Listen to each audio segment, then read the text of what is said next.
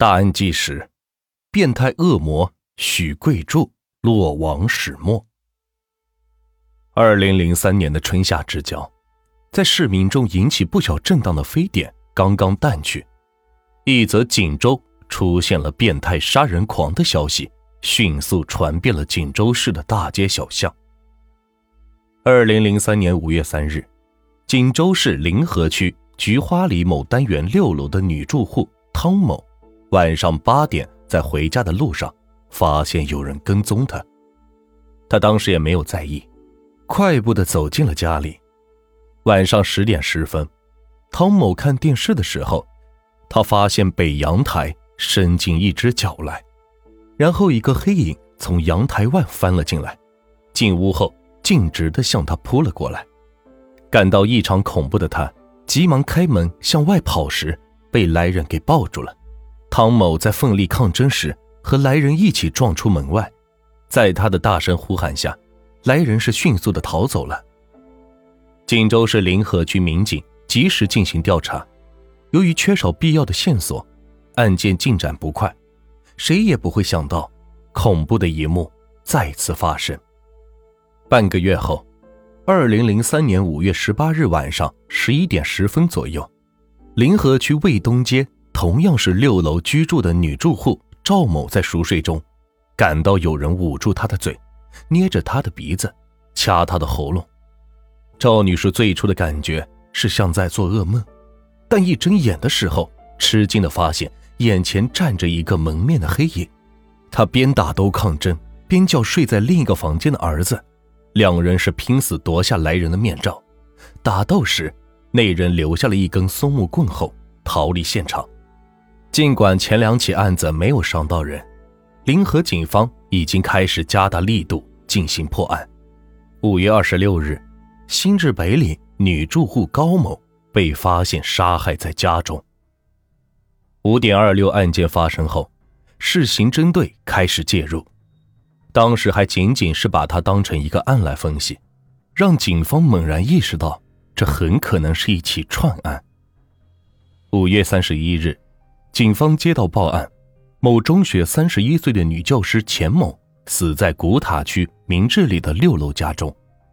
民警赶到现场时，看到死者头东南，脚西北，刀刺颈部，阴部被锐器划了几刀，背部有刻字的划伤。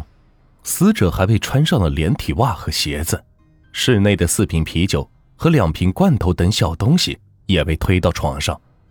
根据调查，死者在凌晨一点被害。来人至少在室内逗留两个小时以上，而且摆弄过尸体，并且和尸体玩过牌，这是一个怎样的凶手？经过各方面的汇总材料显示，五零三、五幺八、五二六和五三幺的案件可能是一人所为，而且犯罪分子极可能继续作案。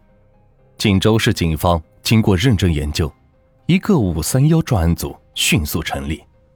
五月三十一日至六月二日，锦州警方集中全市最精干的警力研究侦破方向，同时重新搜索歹徒的体貌特征，研究其作案动机，并制定相应的对策。专案组成立之后，对系列案件进行了重新调查。五零三案中的汤某和五幺八案中的赵某和犯罪分子见过面，在调查中。两人都称犯罪嫌疑人个子不高。赵某说：“他不会超过一米六八，因为我就是一米六八。那天晚上我光脚时，他和我差不多。此外，两人还描述那个人不胖，他基本上是在楼顶作案，阳台进入，从门逃走，善于攀爬。他作案从容，善于破坏现场，不留痕迹。他可能是老手。”或者有过前科，犯罪嫌疑人把被害人身体全裸，头朝东、脚朝西的摆放，且女子下身处有明显锐器伤。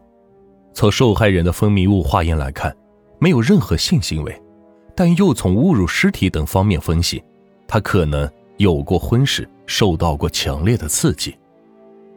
越来越多的调查使此人的大致形象浮出水面，年龄在四十岁左右。